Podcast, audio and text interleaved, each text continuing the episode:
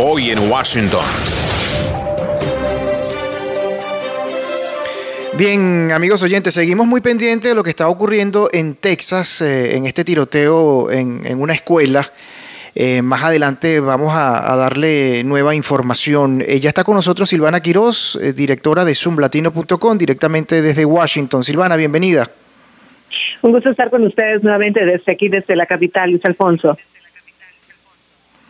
Aquí estamos muy pendientes, eh, Silvana, sobre todo de estos intensos debates ¿no? entre los demócratas y los republicanos por los proyectos de ley impulsados por el presidente Biden. Así es, y uno de los planes que todavía está debatiéndose es el plan de infraestructura. Déjame contarte que el presidente Joe Biden ha viajado a Michigan el martes, eh, donde él ha estado eh, advirtiendo que Estados Unidos corre el riesgo de perder su ventaja en la economía global si es que el Congreso no aprueba sus paquetes económicos gemelos. Biden eh, volvió a salir a la carretera para oponerse al plan de infraestructura bipartidista eh, de 1.2 billones que ha sido estancado en la Cámara de, de los progresistas demócratas que quieren ver un plan de gastos separados de 3.5 billones aprobado en el Congreso. Es decir, hay una división dentro del Partido Demócrata debido a este plan. Biden dijo durante unas declaraciones en Michigan después de recorrer las instalaciones de capacitación de la local 324 del Sindicato Internacional de Ingenieros Operativos. Él dijo, estos proyectos de ley son sobre competitividad versus complacencia. Nos arriesgamos a perder nuestra ventaja como nación. Nuestra infraestructura solía ser la mejor del mundo, literalmente, no en sentido figurado. Hoy, según el Foro Económico Mundial, ocupamos el puesto número 13. Todas esas inversiones que impulsaron una economía fuerte, hemos quitado el pie del acelerador. Por cierto, el mundo se ha dado cuenta, incluidos nuestros eh, adversarios, y ahora están cerrando la brecha a lo grande, dijo el presidente. El Senado ya aprobó el proyecto de ley de infraestructura, pero la legislación se ha visto frenada en la Cámara por los progresistas que la están utilizando como palanca para un paquete de gasto más amplio que es parte de la agenda social y económica de Biden. Los legisladores demócratas y republicanos en la Cámara y el Senado, te cuento que han expresado su apoyo al proyecto de ley de infraestructura, pero demócratas moderados, como el representante Joe Manchin de West Virginia, se han mostrado reacios al costo de 3.5 billones del plan de gastos que exige que se gaste el dinero sobre salud, educación, medidas de cambio climático y también otros programas sociales. ¿Qué te parece, Luis Alfonso?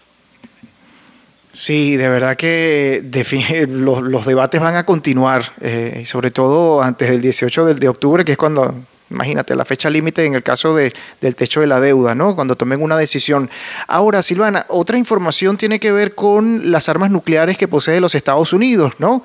Eh, el, el gobierno, diríamos, ha publicado, lo ha hecho público, como en otras oportunidades, porque sabemos que la administración pasada eso se evitó Sí, mira, y esto es algo diferente. El Departamento de Estado ha revelado ayer martes el número de armas nucleares en su arsenal. Eh, señaló esto eh, que dice que es un esfuerzo para ayudar, ¿no? Y para eh, controlar la circulación de estas armas. Te cuento que el número de armas estadounidenses, tanto aquellas que, que están ahora activas como las almacenadas, era de 3.750 en septiembre del año pasado. Esto informó la, el Departamento de Estado, ¿no? Eh, la cifra eh, es interior es inferior a los 3.805 registrados un año antes y a las 3.785 del 2018. O sea que eh, te cuento que apenas el 2003 Estados Unidos tenía un total de 10.000 armas nucleares, donde fue que alcanzó su mayor cantidad.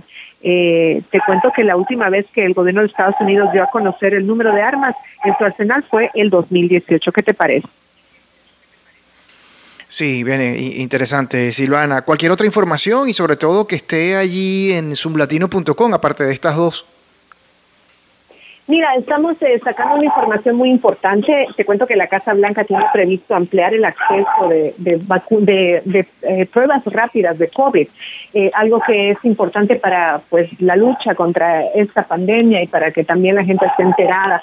La administración ha dicho que el plan de comprar pruebas rápidas de coronavirus en el hogar por valor de mil millones de dólares y las otras acciones deberían abordar la escasez actual para cuatriplicar la cantidad de pruebas disponibles a, a toda la gente del país. Así que esto será hasta diciembre para más información pueden visitar la página zoomlatino.com. Muchísimas gracias, Silvana.